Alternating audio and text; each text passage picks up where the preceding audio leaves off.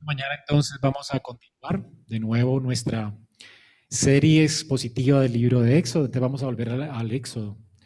Así que les invito para que abramos nuestras vidas en Éxodo capítulo 11.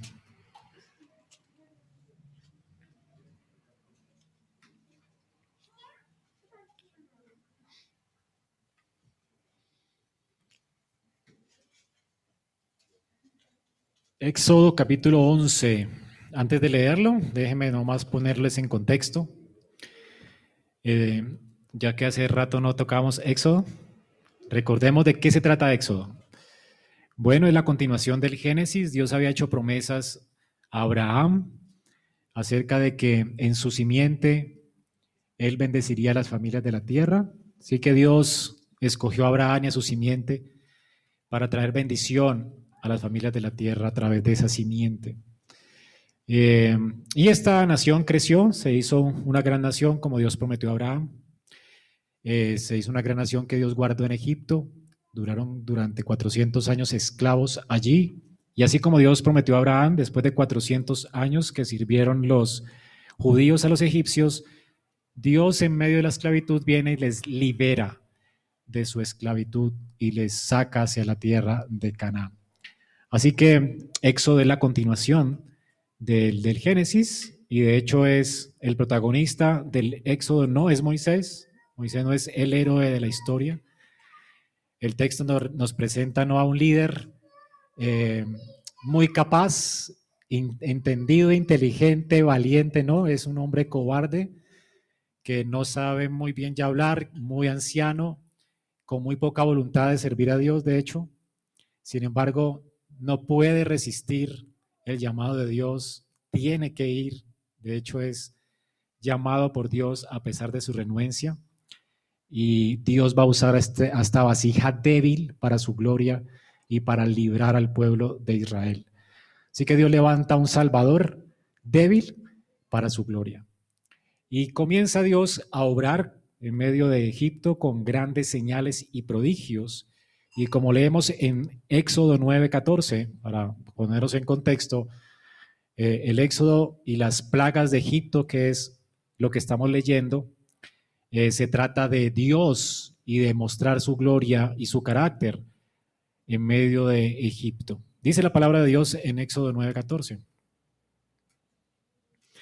Yo enviaré esta vez todas mis plagas a tu corazón, dice Dios a Faraón, sobre tus siervos y sobre tu pueblo ¿Para qué? ¿Para qué son las plagas? Para que entiendas que no hay como yo en toda la tierra. La razón de las plagas, pues, es que Dios quería mostrar su gloria a Faraón y al pueblo de Egipto. Por supuesto, la escritura dice que la ley fue escrita para nosotros que hemos alcanzado el fin de los tiempos, para que conozcamos a Dios, aprendamos a temerle, a conocerle. Por supuesto, el éxodo no solamente es la gloria de Dios manifestada en medio de Egipto para Faraón y para su pueblo, pero también para nosotros. Es, está escrito para que aprendamos a conocer el carácter de Dios. Hay muchas cosas que el Éxodo nos muestra acerca de quién es Dios y, cuál es su carácter. Y hasta aquí hemos visto por lo menos unas eh, cuatro cosas que exaltan la grandeza de Dios. Una de ellas es que Dios es todopoderoso. Éxodo nos muestra que Dios es un Dios todopoderoso, Él todo lo puede. Eh, esa palabra todopoderoso, omnipotente, tiene que ver con que Dios no tiene límites en cuanto a su gobierno y soberanía. Él es el creador de todo lo que existe. Él es el dueño de Egipto y él hace lo que quiere en medio de su creación. Él tiene control de la creación. Y tanto así, él es el, hecho de que él esté sentado en su trono, no quiere decir que él es ajeno a las circunstancias. Todas las circunstancias que vimos en las plagas de Egipto, Dios está interviniendo allí en sus juicios para manifestar su gloria. Él está mostrando su todo poder en medio de Egipto. ¿Y cómo lo está haciendo? Bueno, en la creación vemos la belleza de Dios, la grandeza de la sabiduría de Dios, su eterno poder y deidad claramente visibles por medio de las cosas creadas.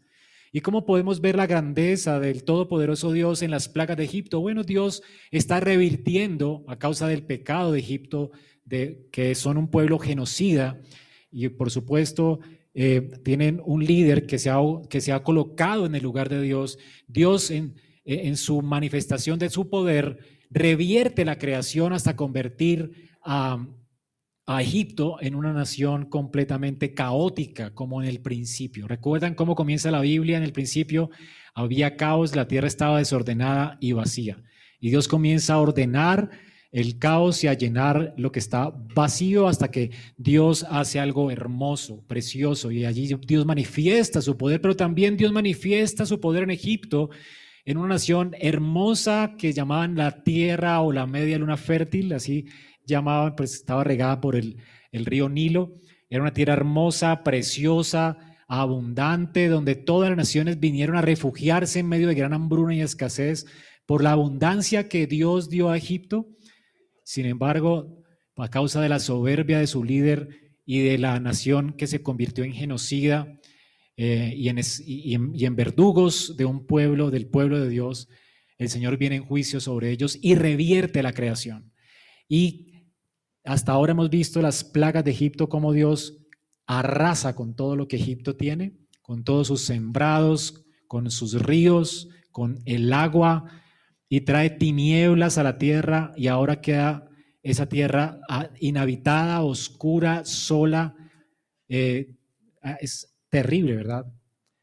Es la reversión de la creación, es una decreación. Esto es lo que Dios hace. Dios crea, Dios juzga. De hecho, lo que Dios va a hacer al final de los tiempos. Esta tierra como la vemos y la conocemos, dice Primera de Pedro que va a ser consumida por fuego.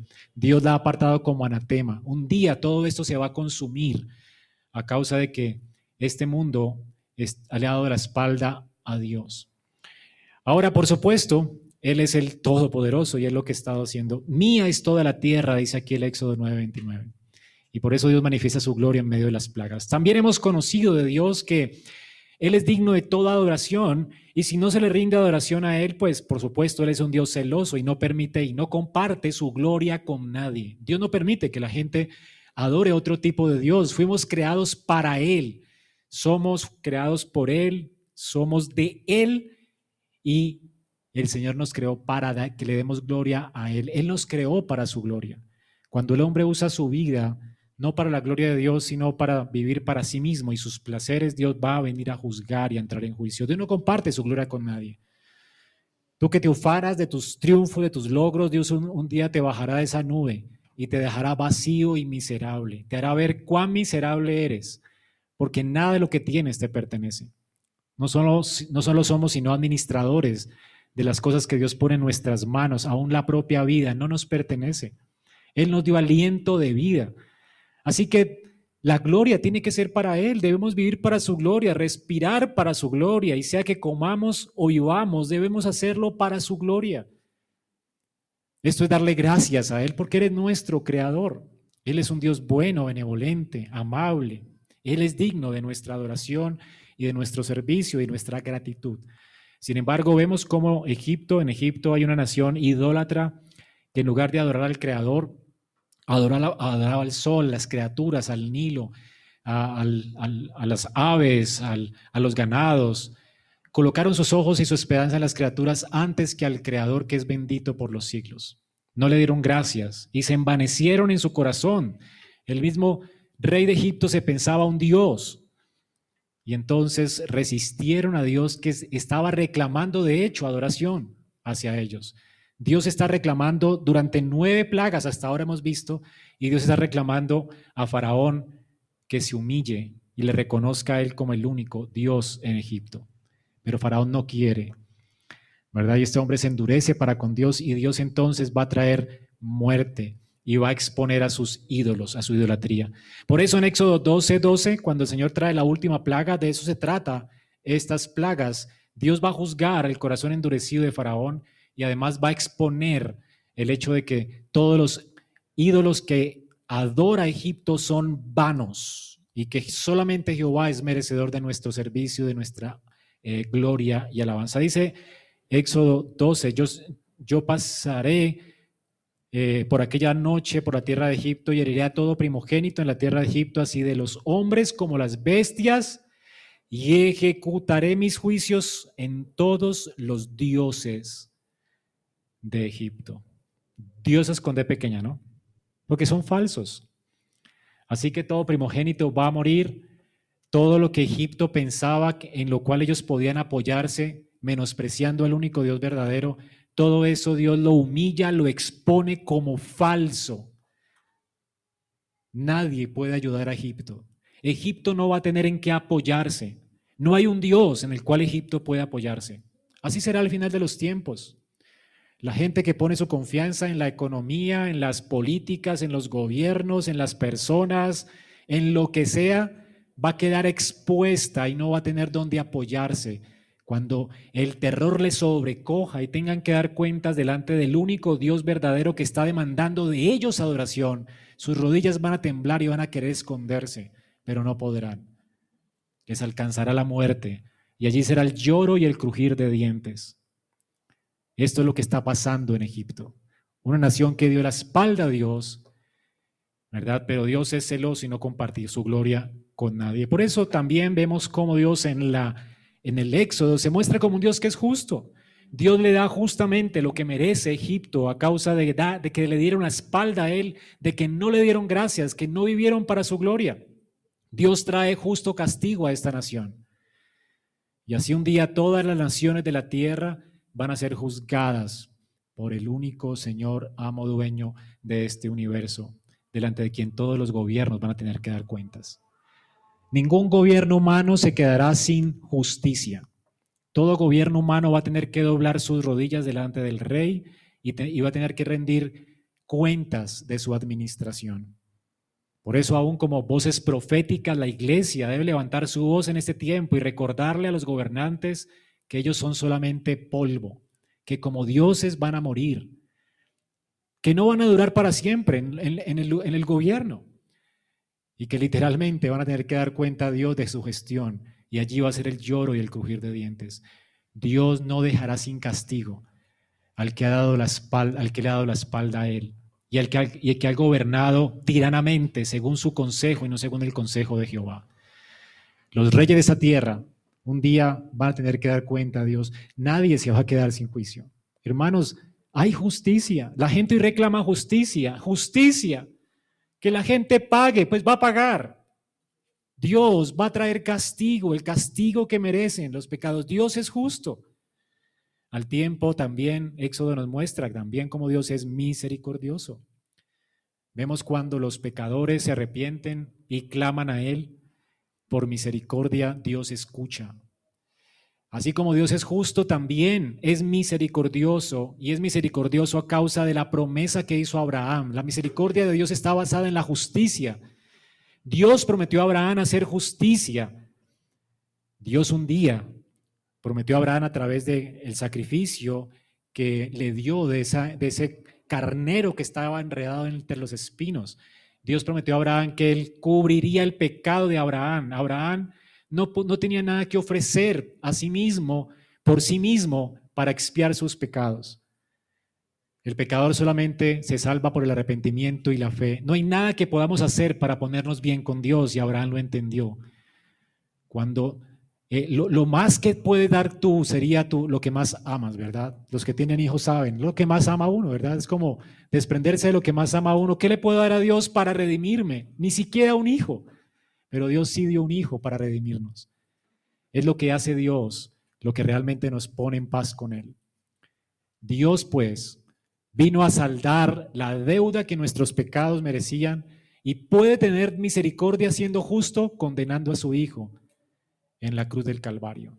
Dios le muestra a través del Cordero a Abraham y a Israel, a través de la Pascua, después veremos esto, cómo Dios va a ofrecer un sacrificio por ellos, para ser propicio a sus pecados y así poder bendecirles a ellos y quitar de ellos la afrenta, la mancha de su pecado y poder en lugar de darles justicia y muerte, darles vida eterna en él. Es lo que tenemos en Éxodo. Dios por misericordia salva a un pueblo que pone su confianza en el Mesías que vendría, un pueblo que se arrepiente y que clama a Jehová. No hay persona quien venga delante de Dios humillada a quien Dios no reciba.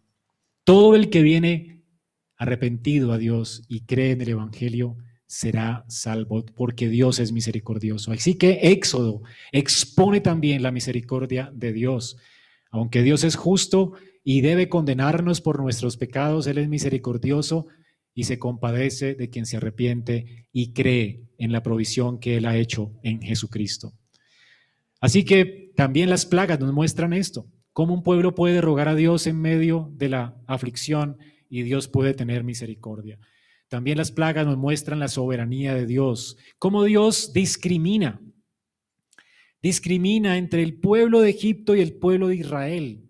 Las plagas son parte de la soberanía de Dios, no son eventos que ocurren uno consecuencia del otro, como lo muestra Discovery Channel, ¿verdad? O, la teología liberal de nuestro tiempo. Son eventos realmente gloriosos, milagrosos. ¿Cómo es posible que vengan plagas sobre Egipto y no toquen al pueblo de Israel, que era como decir en Colombia la ciudad de Bogotá, que quedaba en el Goshen, el lugar donde habitaba Israel, quedaba en el centro de, Egipto. Así que vinieron las angostas y no llegaron a Goshen. Dios libró a su pueblo de toda plaga. No hubo plaga que pudiera tocar la morada de los hijos de Dios. Dios escogió a Israel como posesión suya. la guardó como a la niña de sus ojos. Así que Dios es soberano para decidir a quién salvar y a quién otorgar su misericordia. Y Dios es soberano para endurecer corazones judicialmente, como lo hizo con Faraón y el pueblo de Egipto. Ese es el Dios que tenemos, hermanos. Es un Dios creador que aún sigue gobernando la tierra. Es de gran motivación para nosotros saber que Dios nos ha extendido, al igual que con Israel, la misericordia suya en Jesucristo y Él es todopoderoso para ayudarnos en cualquier tipo de situación, aún en la que nos encontramos en nuestro país hoy. Deberíamos de darle gloria a Él y, honra, porque servimos a un Dios que está en el trono y Él está juzgando. Él es el que pone los reyes y va a demandar de los reyes de la tierra un día, ¿verdad? Y va a juzgar entre los reyes de la tierra. Hermanos, el Dios que tenemos es digno de nuestro servicio, de nuestra adoración. Podemos servirle y esperar también de Él misericordia si nos humillamos. Es un Dios que escucha. No es como los ídolos de la nación de Egipto. Hermanos, Él es el único Dios verdadero y soberano a quien debemos temer y adorar. Él es el único Dios a quien debemos servir y honrar. Esto es lo que nos enseña el Éxodo. Ahora leamos el capítulo 11. Es el clímax de las plagas de Egipto. Aquí Dios manifiesta su gloria como eh, más que nada en todo lo que ha acontecido hasta acá. Este es el sello eh, de cómo Dios muestra su gloria juzgando a esta nación, pero al mismo tiempo cómo Dios muestra su gloria, veamos aquí, salvando a su pueblo de la esclavitud. Dice Jehová, dijo a Moisés, una plaga traeré aún sobre Faraón y sobre Egipto, después de la cual él os dejará ir de aquí, y seguramente os echará de aquí del todo. Habla ahora al pueblo y que cada uno pida a su vecino y cada uno a su vecina alhajas de plata y de oro. Y Jehová dio gracia al pueblo en los ojos de los egipcios. También Moisés era tenido por gran varón en la tierra de Egipto, a los ojos de los siervos de Faraón y a los ojos del pueblo. Dijo pues Moisés, Jehová ha dicho así, a la medianoche yo saldré por en medio de Egipto y morirá todo primogénito en tierra de Egipto desde el primogénito de Faraón que se sienta en el trono hasta el primogénito de la sierva que está tras el molino, y todo primogénito de las bestias. Y habrá gran clamor por toda la tierra de Egipto, cual nunca hubo ni, ni jamás la habrá. Pero contra todos los hijos de Israel, desde el hombre hasta la bestia, ni un perro moverá su lengua, para que sepáis que Jehová hace diferencia entre los egipcios y los israelitas. Y descenderán a mí todos estos tus siervos, e inclinados delante de mí dirán, vete, tú y todo el pueblo que está debajo de ti, y después de esto yo saldré. Y salió muy enojado de la presencia de Faraón Moisés. Y Jehová dijo a Moisés, Faraón nos oirá, para que mis maravillas se multipliquen en la tierra de Egipto. Y Moisés y Aarón hicieron todos los prodigios delante de Faraón, todos estos prodigios, pues las diez plagas, pues Jehová había endurecido el corazón de Faraón y no envió a los hijos de Israel fuera de su país. Amén. Hemos visto ya cómo Dios trajo nueve plagas hasta ahora y esta es la última. Vimos que naturalmente las plagas se pueden dividir en ciclos de tres y cada ciclo de tres es muy obvio porque comienza con el llamamiento de Dios a Moisés para que se presente de mañana ante Faraón y le anuncie que vendrá una plaga si él no deja ir al pueblo de Israel de Egipto para que sirva a Jehová.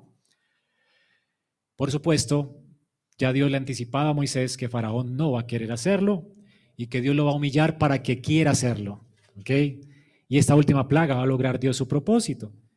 Así que cada ciclo comienza con Moisés visitando al faraón de mañana en el río, allí hablándole, sentenciándolo y eh, demandando de él que se humille delante de Dios, que reconozca los derechos que Dios tiene sobre Egipto y sobre Israel. En un sentido, le está Dios demandando al que se cree Dios de Egipto que reconozca que solo existe, existe un Dios aún sobre Egipto y ese es Jehová.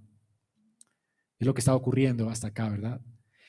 Este ciclo comienza entonces con esta plaga porque Él endurece su corazón.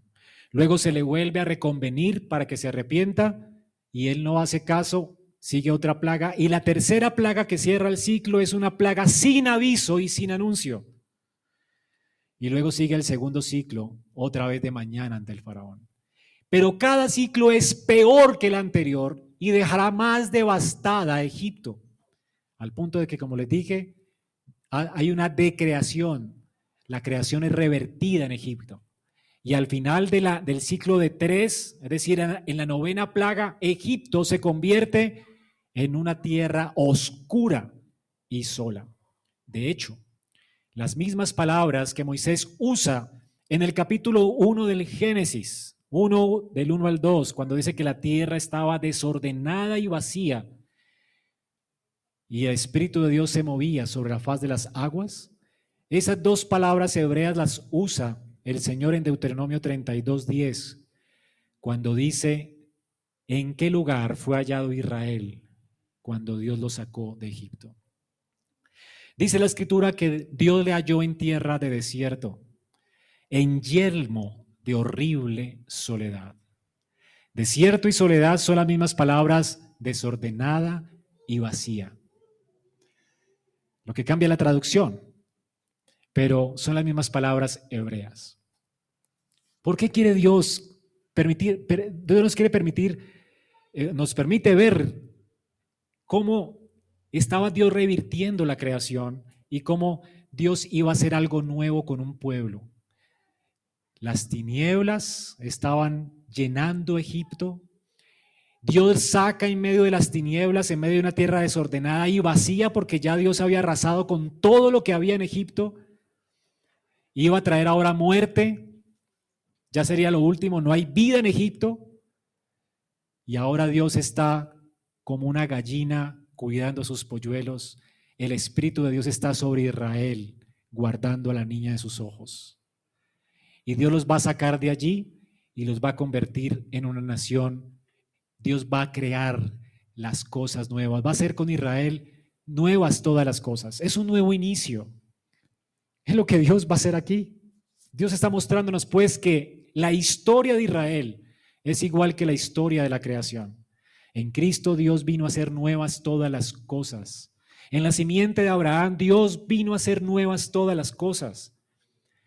Es así como es una, un cuadro perfecto y glorioso del Evangelio cómo Dios nos halla en muertos en nuestros delitos y pecados y viene con su espíritu a alumbrar nuestro entendimiento y viene a organizar y a ordenar nuestras vidas para que le demos ahora gloria a Dios, nos arrepintamos de nuestros pecados y al final Dios nos resucitará de los muertos y nos unirá con Él en gloria, en tierra nueva y cielo nuevo. Así que la historia de Israel es un perfecto cuadro de los propósitos que Dios tenía en mente con la simiente de Abraham. Es un anticipo de esto. Así que la novena plaga dejó a Israel completamente, dejó Egipto completamente oscuro y Dios va a comenzar a hacer nuevas todas las cosas en medio de su pueblo Israel. Otra cosa importante en nuestro texto, dice la escritura en el versículo 28 del capítulo 10, antes, Faraón había dicho a Moisés, retírate de mí, cuando la tiniebla y las plagas, ¿se acuerdan? De la de la, de la oscuridad de las tinieblas. Retírate de mí, porque no verás más mi rostro. De hecho, en cualquier día que vieres mi rostro, morirás. Ahora, esta esas palabras después las usa Moisés en Éxodo 33, 20, cuando Moisés pide a Dios, Señor, muéstrame tu rostro, ¿se acuerdan? ¿Y qué dice Dios? Las mismas palabras del faraón. No podrás ver mi rostro, Moisés, porque el día que veas mi rostro, morirás.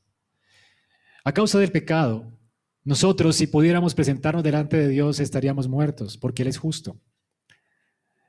Por lo tanto, Moisés no podía presentarse delante de Dios por él mismo, necesitaba un mediador. Ese es Cristo, ¿verdad? Ahora usted puede venir con valentía y con valor delante de Dios a causa de nuestro Señor Jesucristo, quien traspasó la muerte por nosotros para que pudiéramos presentarnos justos y sin mancha delante de Dios. El punto aquí, hermanos, es que la prerrogativa de dar muerte o dar vida a alguien le pertenece a quién? A Jehová. Con la novena plaga, en lugar de eh, ablandar el corazón de Faraón, en lugar de que Faraón, al ver la gloria de Dios y cómo Dios gobierna sobre Egipto, y cómo Dios está trayendo desorden y caos a esa nación, en lugar de ablandar y de quebrantar los juicios de Dios, el, corazón de Faraón, él se endurece más y se enorgullece más. ¿Y qué está demandando aquí? El día que veas mi rostro, morirás. Yo soy Dios. Qué orgulloso, ¿no?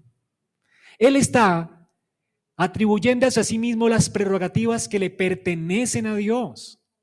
Por esa razón, antes que Moisés abandone la corte ese, ese día, Dios habla a Moisés. No sabemos cómo lo hace, pero fue allí donde Dios habla a Moisés. Moisés no se va a ir expulsado por el faraón. Dios le va a anunciar al faraón que va a acabar con él y que el pueblo de Egipto va a reconocer que en esta guerra de dioses es Jehová quien triunfa. Egipto reconocerá que Jehová es Dios y no Faraón. Y lo veremos ahora. El punto es, hermanos, este hombre echa a Moisés y Moisés no se va. Dios habla a Moisés. Moisés, te envío para que prepares al pueblo y ahora di esto a Faraón. Moisés no se mueve de allí hasta anunciarle una plaga más. Una plaga más justo en el centro de la idolatría de Egipto. Dios va a matar al primogénito de Egipto, al que ocuparía el trono, al heredero de los dioses, a la encarnación de los dioses, para destruir toda idea pagana de idolatría en medio de Egipto, para que Egipto reconozca que solamente existe un solo Dios verdadero y este es Jehová. Así que noten allí el término que usa Faraón. Él se cree con la prerrogativa de poder dar muerte. Él determina quién vive y quién muere. Verás mi rostro y morirás. Interesante, ¿no? Dios dice, no. Ahora vas a ver quién tiene esa prerrogativa. Y ahora Dios va a dar muerte a los primogénitos en Egipto. Es Dios quien mata y es Dios quien da vida. Por eso es que aquí nadie se va a morir en la víspera, hermano. El día que Dios tenga determinado para ti el número de, tus, de, tus días, el día que te toca, ese día te vas, no antes. ¿Sabías eso? Un virus no puede acabar con tu vida. El estallido o las revueltas que hoy están ocurriendo no van a poder acabar con tu vida. Tú te irás de este mundo el día que Dios lo haya determinado. Entre tanto, si no te has ido y eres creyente, Dios te tiene aquí para que seas un instrumento en sus manos para su gloria. No tenemos que temer a lo que puede hacer el hombre. No tendríamos que tener temor, sino de Dios. Él es el único que tiene la potestad sobre nuestras vidas. Por eso es que la escritura nos llama a no temer, sino aquel que puede poner nuestra alma y nuestro espíritu en el infierno y nuestro cuerpo en el infierno. Este es Dios. Él es el único. ¿No es lo que dice Jesús? No teman a los hombres porque nada pueden hacer. Un hombre te puede quitar la vida, Pero de Dios solamente la prerrogativa de dar a quien quiere vida y de poner el alma de alguien y el cuerpo de alguien en el infierno eternamente. A ese es a quien tú debes temer.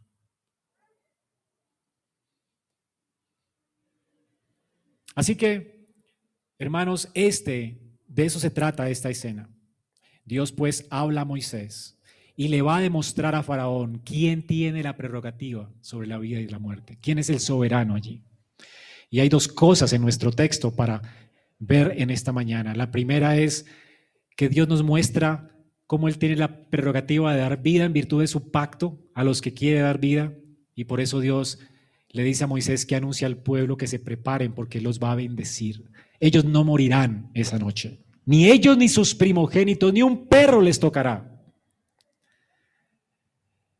Y luego Dios le demanda a Moisés anunciarle a Faraón que de ellos, aunque giman esa noche y aunque giman cual nunca se ha gemido en Egipto, ellos no tendrán en qué apoyarse.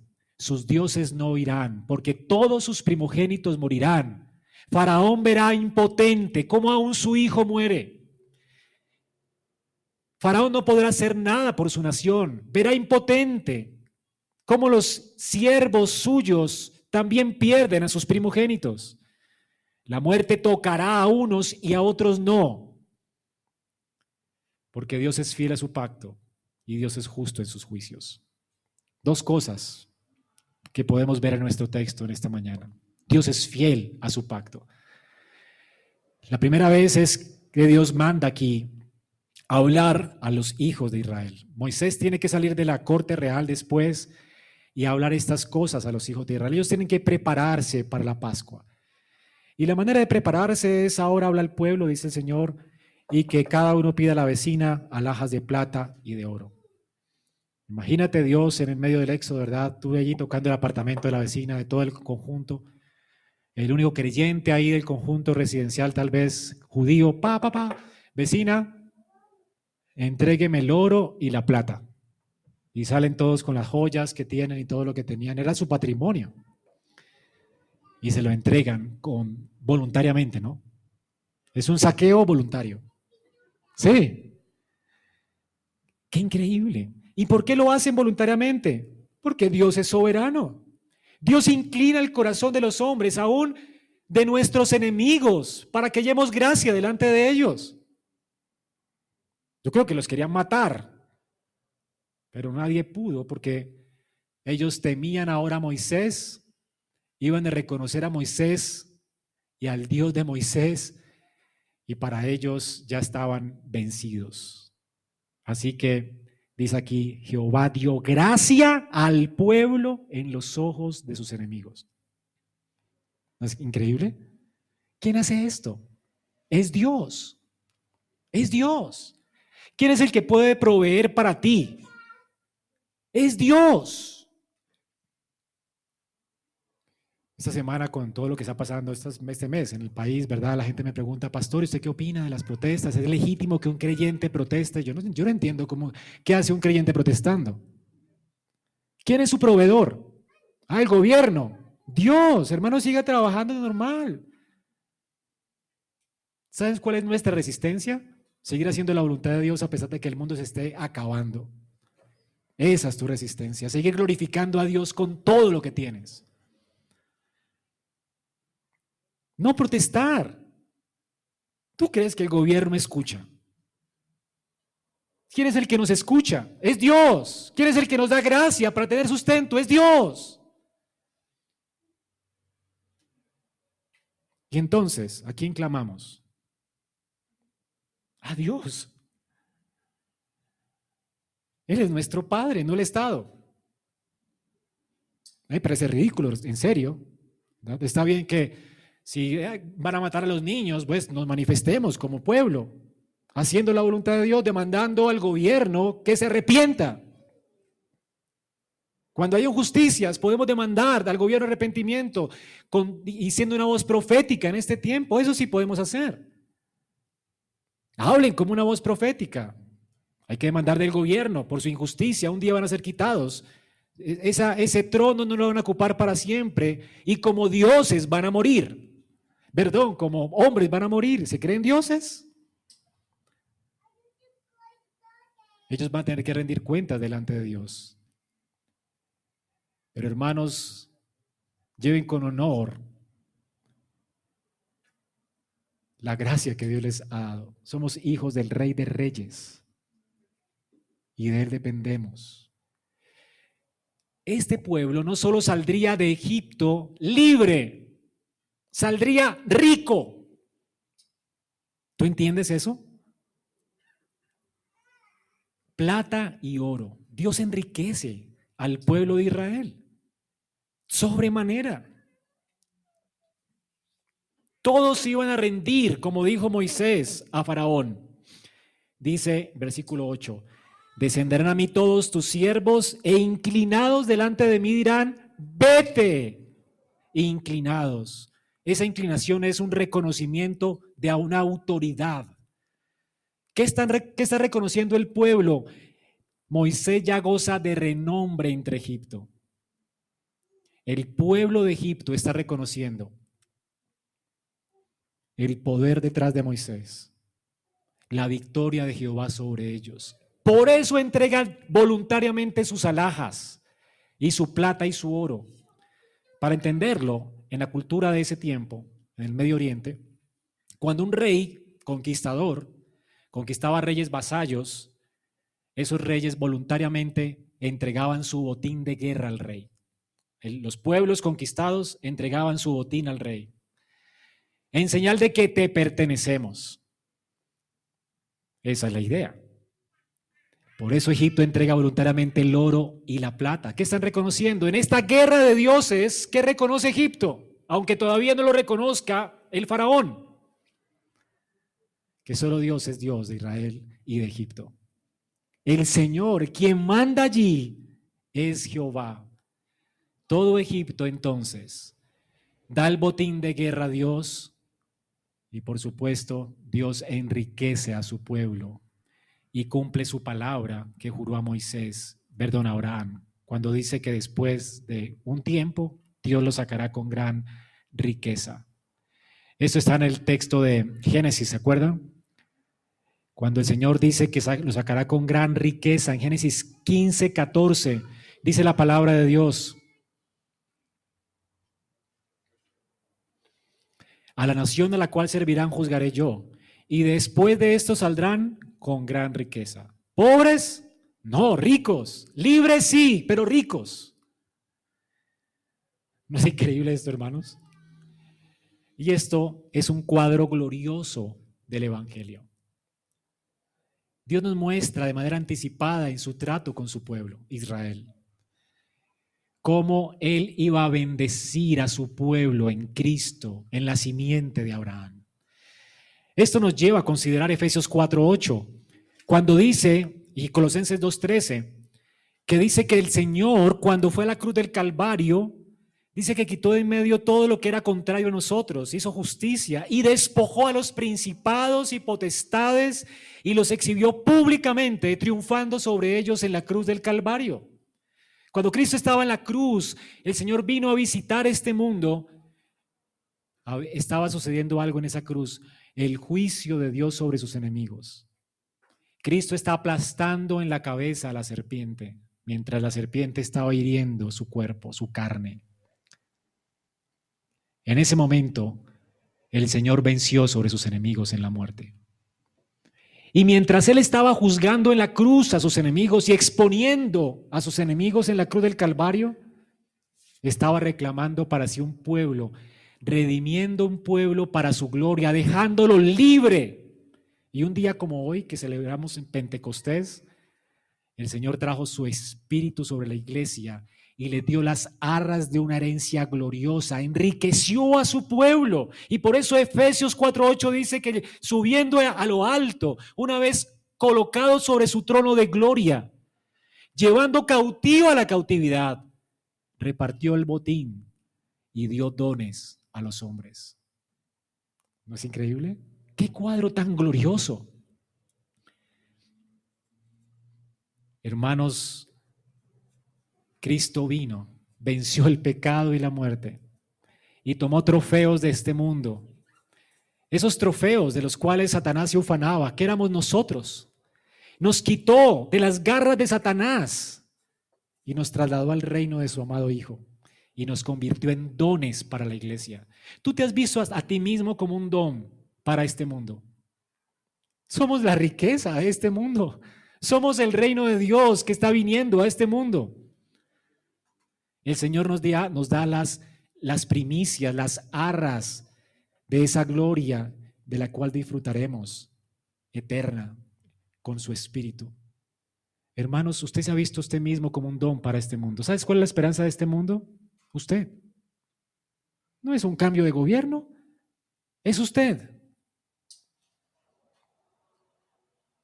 ¿Y saben por qué somos nosotros? Porque somos el cuerpo de Cristo. Somos su gloria en este mundo. Eh, somos la única esperanza.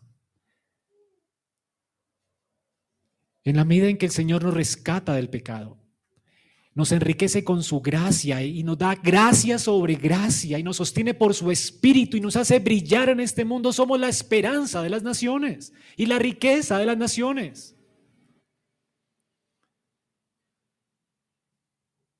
Esa riqueza un día será quitada de esta tierra, de hecho.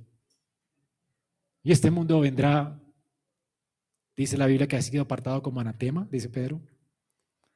Y vendrá fuego. Y nada, nada va a quedar aquí que valga la pena. Porque el Señor nos va a quitar, le recibiremos a Él en las nubes del cielo, en el aire, cuando resucitemos de los muertos, cuando Él venga en gloria. Y los que estemos vivos seremos levantados junto con los que resucitan para estar para siempre con Él en gloria. A nuestro Padre le ha placido darnos el reino. No solamente nos ha redimido, nos ha hecho hijos y herederos. No es poca cosa lo que somos. ¿Reconoces tú tu identidad? Es una identidad que no mereces. La tienes por gracia. Y es una identidad que tienes y nadie te la quita. Dios no me mira a mí según mi competencia o lo mucho que falle o lo muy pecador que soy. Eso no quita en nada el valor que ya tengo delante de sus ojos porque tengo valor por Cristo. Es en Él que soy santo y sin mancha delante de Dios. Es en Él que soy morada de Dios en el Espíritu. Es por Cristo que soy la niña de los ojos de Dios. Es por Cristo. Es en nuestra unión con Él que somos su especial tesoro, su pueblo amado. Y es por causa de esa identidad que Dios nos llama y nos redarguye para que le sirvamos a Él. ¿No es digno Él de nuestra adoración a causa de lo que nos ha dado? Y es por gratitud, hermanos, que deberíamos rendir nuestras vidas a Él. Nuestras obras no nos hacen mejores. Ya somos un 10 delante de Dios. Nuestras obras solamente son nuestra forma de agradecer a Dios por lo que Él es y ha hecho por nosotros. Es lo que Él merece. Por la misericordia de Dios es que nos presentamos como sacrificio vivo que ya somos, santo que ya somos y agradable a Dios que ya somos. Ya somos santos y agradables a Dios. Increíble. Y es en gratitud que venimos a Él para servirle. Este es el llamado de Dios para Israel. Dios pues redimirá a Israel y los enriquecerá por gracia para que les sirvan. Es el propósito del Éxodo. Qué glorioso esto, ¿verdad? Ahora, y esto lo hizo Dios por la fidelidad a su pacto con Abraham. Dios dijo que lo haría y así lo hizo. Dios dijo que la obra que comenzó en nosotros la perfeccionará hasta el día de Cristo y así lo hará. Dios cuando comienza su obra en alguien, la perfecciona. Este es Jehová. ¿No es increíble? Y es por eso que Dios nos libra de la esclavitud y nos enriquece con su gracia. Y nos hace hijos y herederos. Es lo que dice María. Es lo que Dios hace. Dios quita de los poderosos, dice Lucas 1.52, y exalta a los humildes, a los hambrientos colmo de bienes y a los ricos envía vacíos. La gente orgullosa de este mundo que se ufana de su riqueza, del poder que tienen, que piensan que hacen conspiraciones, todos ellos serán expuestos en su vergüenza y tendrán que dar cuenta a Dios por lo que hicieron y serán juzgados y se irán sin nada al infierno. Pero los que se han arrepentido de sus pecados, que han sido humildes para reconocer su maldad y que se han humillado delante de la poderosa mano de Dios y han puesto su esperanza en Jesucristo, Dios los exaltará, los colmará de bienes, los socorrerá. ¿Y por qué? Dice María, porque Él se acuerda de la misericordia que habla nuestros padres, de su pacto de gracia. Es en virtud de su pacto de gracia, de Cristo, la simiente de Abraham, que no, somos, no solamente somos libres, sino bendecidos como hijos y herederos del reino de los cielos. ¿No es una gracia inmerecida que tienes tú? Dios es fiel a su pacto. En segundo lugar, no solamente Dios es fiel a su pacto, Dios también muestra en nuestro texto cómo va a guardar a Israel, cómo lo va a librar a Israel y le va a sacar esa noche libre y rico, ¿verdad? Pero también Dios va a juzgar a sus enemigos. Noten lo que dice el versículo del 4 al 9. Dijo Moisés, Jehová ha dicho así, a medianoche, retenga esto, cuando es muy importante, a medianoche yo saldré en medio de Egipto y morirá todo primogénito de la tierra de Egipto, desde la persona más alta en la pirámide de Egipto, el, el, más, el, el, el gobernador de Egipto, morirá su primogénito, y hasta el menos en la escala social, que la señora que estaba allí haciendo cosas en el molino. Todos Dios no perdonará a ninguno. Ay, pero es que Él es humilde. Esas personas son tan humildes, tan pobres. No, son igual de soberbios que el faraón.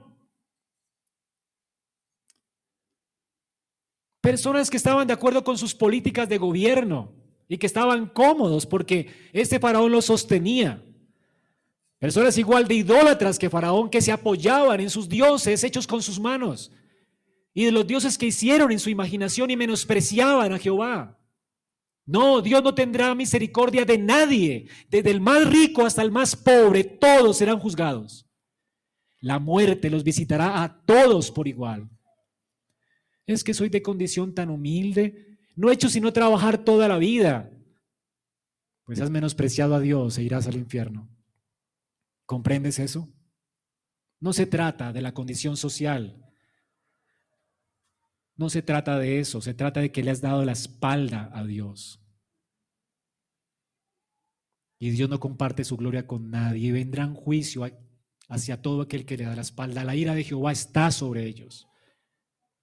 Y entonces Dios visitará la tierra de Egipto como visitará un día la tierra.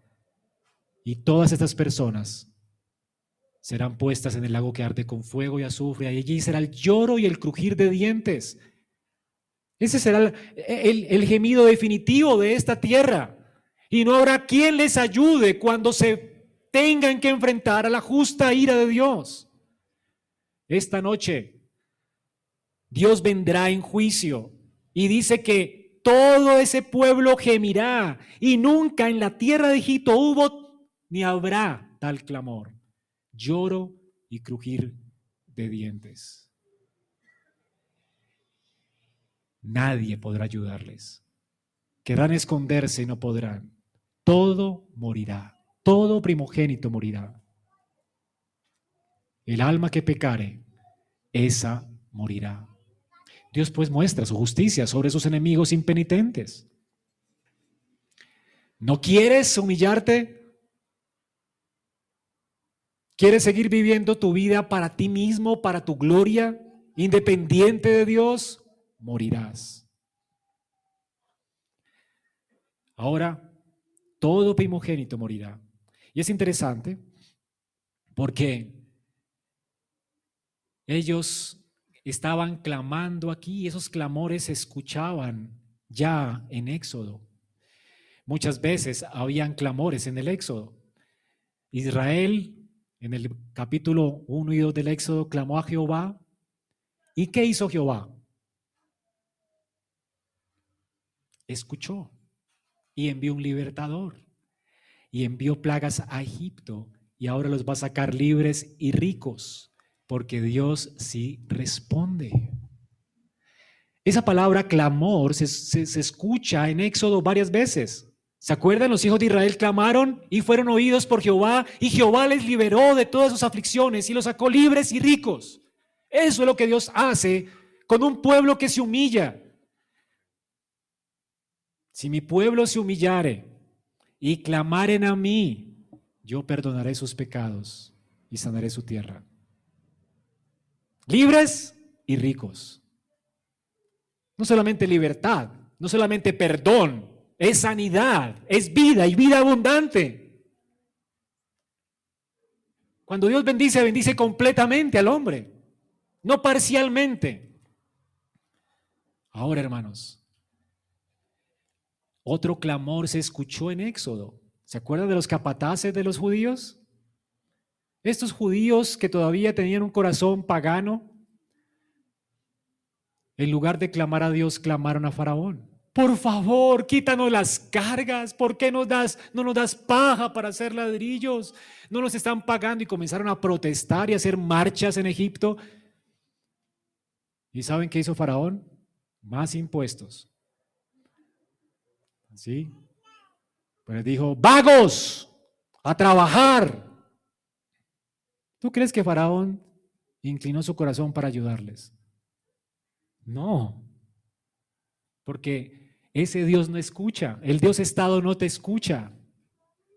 ¿Entiendes? Hay otro clamor en Éxodo. El pueblo de Egipto clamando que el Dios Ra salga pronto y calme la mortandad y no muera mi hijo. Y allí tienes a tu hijo con fiebre, muriendo. Ra, Ra, sálvanos, sal pronto. Y tu hijo murió. Y claman y claman y sus dioses no responden. ¿Comprenden?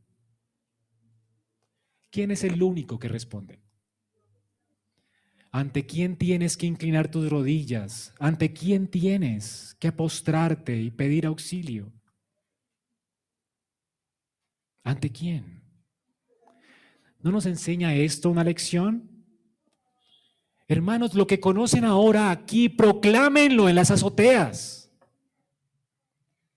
Cuando te digan, ¿y tú no estás protestando contra el gobierno? ¿Sabes qué le digo a mis amigos del colegio? ¿Sabes cuál es mi protesta? Yo estoy de rodillas delante de Dios, que es el único. ¿Se levantará una nación en un día? Dios dice, sí, claro, Dios lo puede hacer, ¿sabías? Dios puede levantar gente justa y colocarla en un lugar de preeminencia, como lo hizo con José en Egipto en un día. Todo Egipto ahora es organizado, ordenado sabiamente por un hombre de Dios a quien Dios levantó en un día. ¿Entiendes? Dios puede hacerlo hoy en Colombia, si su pueblo se humilla. Pero me apena, me avergüenza, ¿verdad? Y siento ira como la de Moisés viendo pastores, aún pastores arrodillados recibiendo sueldos del gobierno. Qué tristeza.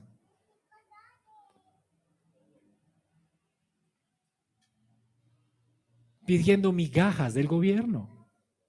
Y cristianos pidiendo al papá Estado que les dé y que les mejore la educación. ¿Acaso la educación no es tu responsabilidad?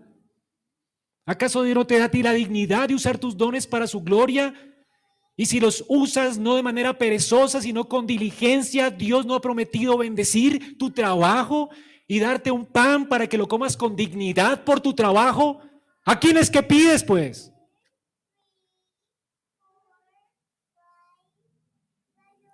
No se trata de ismo, se trata de fe. Dios te ha dado a ti dones para que le sirvas y para que comas en paz tu pan y con gozo, porque el trabajo trae dignidad. Por eso es que le decimos a los diáconos, cuando hay que ayudar a alguien, hay que ayudarlo, por supuesto, pero date cuenta, si es un vago. La Biblia dice que el, que no trabaje, que no coma. ¿Y cómo voy a sostener a mi familia? Trabajando. Dios va a darte para eso. ¿Y quién tiene que educar a mis hijos? Tú. ¿Tú crees que el Estado le va a dar a, tus hijos la educación que necesitan? cuando es tu responsabilidad? ¿En qué momento se convirtió el Estado en nuestro Dios, por Dios? En el Dios de los cristianos. Hermanos, somos cristianos.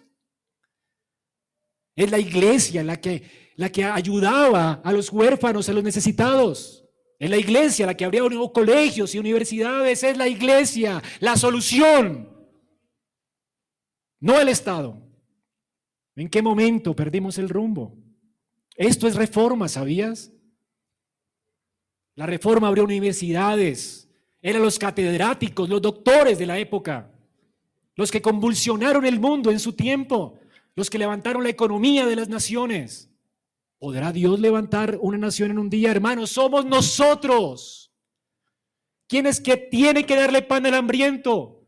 No protestes al gobierno, sal tú y da el pan al hambriento. Para eso Dios te enriquece, para que compartas con el necesitado. ¿Hay huérfanos? Pues adóptalos tú. Es la iglesia, hermanos. Esa es la forma de nuestra protesta, hacer lo que Dios nos demanda hacer. Esto dice el Señor. ¿Ante quién nos humillaremos? ¿A quién clamaremos? Si mi pueblo se humillare, yo perdonaré sus pecados y sanaré su tierra. ¿A quién hay que humillarnos? A Él. A Él. ¿Habrá justicia en esta nación?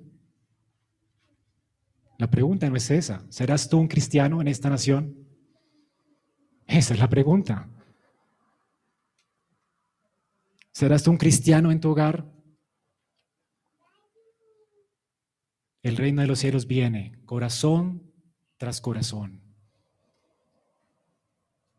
No me importan tus ideas. Puede ser que tengas ideas correctas sobre esto, pero no me importan ni cinco tus ideas. Si tu cristianismo no es coherente con lo que crees.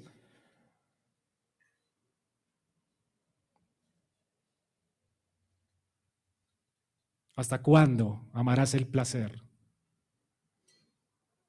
Mientras dices servir a Dios,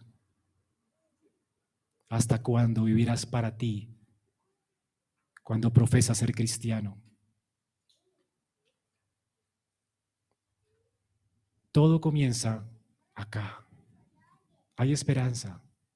Si el Señor te salva a ti, y comienza a ver luz en tu casa y comienzas tú a vivir como un verdadero creyente en tu familia.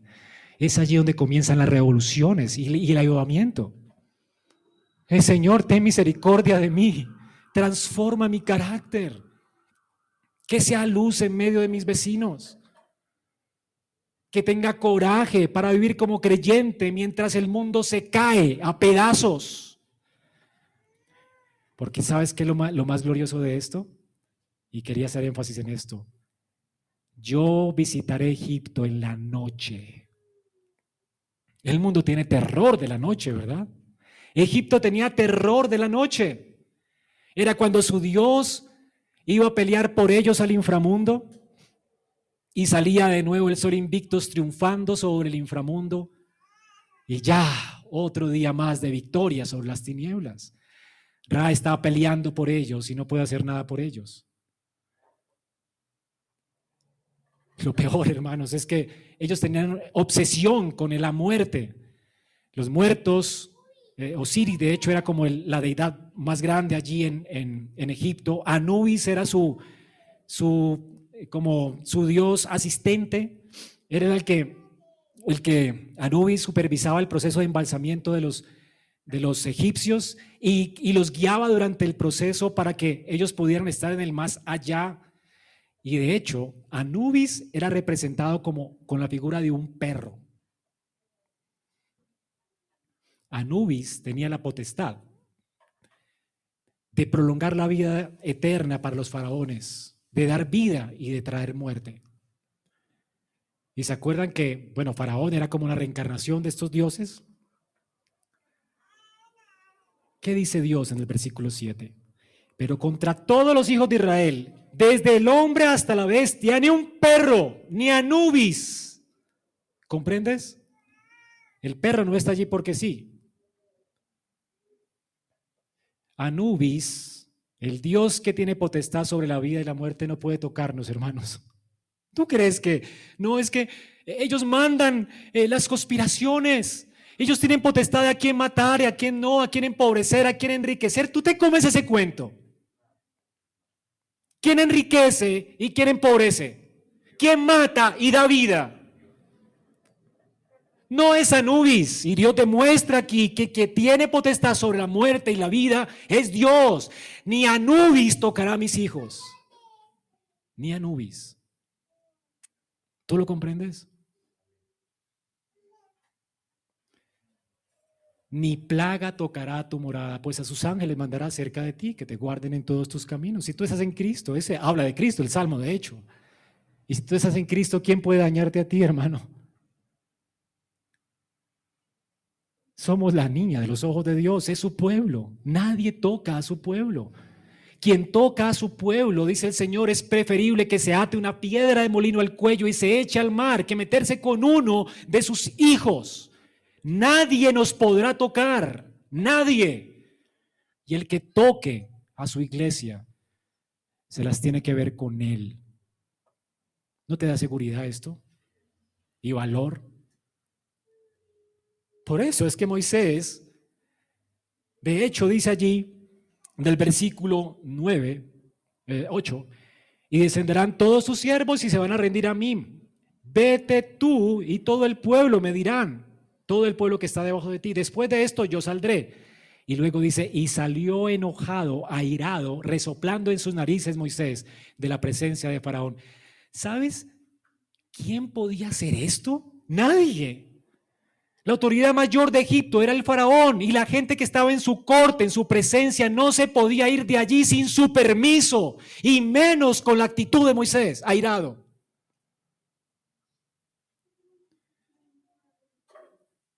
¿Sabes qué dio valor a Moisés?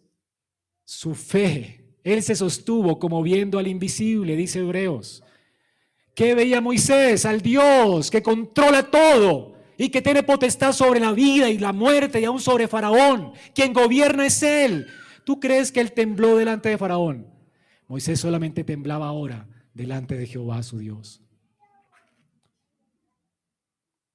A riesgo de muerte, resopla como un buen judío en sus narices, lleno de indignación y de ira, y se retira de la corte del faraón sin su permiso. No es que el faraón lo eche, no. Ahora él va a sacudir las sandalias de sus pies, porque ha sido un profeta fiel de Dios para este hombre endurecido. Y ahora este hombre está declarando juicio de Dios sobre él. Él ha cumplido su deber con honor y con valor por la gracia de Dios. ¿Por qué se llena de indignación y de ira Moisés? El texto no nos dice. Pero este resoplar de narices lo tenemos también en Jesucristo cuando estaba delante de la tumba de Lázaro. Y creo que es correcto afirmar que ambos estaban indignando por lo mismo. No por la incredulidad de Faraón, es por lo desastroso y horrendo que es el pecado. Cómo el pecado hace a alguien tan vil y miserable para menospreciar a Dios. Esto nos debe llenar de indignación. Yo a veces no he podido dormir indignado, de hecho, cuando advertimos al pecador de su maldad y le decimos que con firmeza menosprecie el pecado y se aparte de él. ¿Y saben lo que hacen con mucha firmeza? Se van de la iglesia y con mucha firmeza cortan toda relación con nosotros y con mucha firmeza se apartan de Dios a buscar a, su Dios solo. Qué tristeza. Si con la misma radicalidad abandonaran su pecado. Pero ¿saben por qué no lo hacen? Porque no quieren a causa de su pecado. El placer los controla. El orgullo controló a Faraón y su corazón se endureció. Él odiaba a Dios y amaba su pecado. Siguió en su indignación. Esto no nos debe llevar a irarnos con la gente, sino con el pecado. ¿Sabes Deberíamos temer al pecado y llenarnos de ardor y de ira contra él, como Cristo estaba ardido por el pecado y en sus fosas resopló de indignación por la, la causa del pecado que es la muerte, mientras se enfrentaba a la muerte y le decía Lázaro, sal fuera. Por eso vino Cristo, a acabar con el pecado a sacarnos de la esclavitud, porque nos, el pecado nos hace necios, ciegos. Deberíamos aborrecerlo, apartarnos aterrorizados de él. Debería el pecado de producir tal indignación en nosotros que nos haga correr a Dios por gracia. Esto creo que es lo que está representando Moisés con su resoplar de nariz. ¿Cómo el pecado puede endurecer el corazón de alguien? Que Dios nos libre, hermanos. Cualquiera de los que están acá podría con esta pasión menospreciar a Dios y seguir su maldad. Cualquiera. Que Dios nos libre y que su gracia sostenga nuestra profesión de fe. Si no es por Él, seríamos inútiles. Tú podrías decir, yo no lo he hecho, no me he endurecido como faraón. Soy mejor.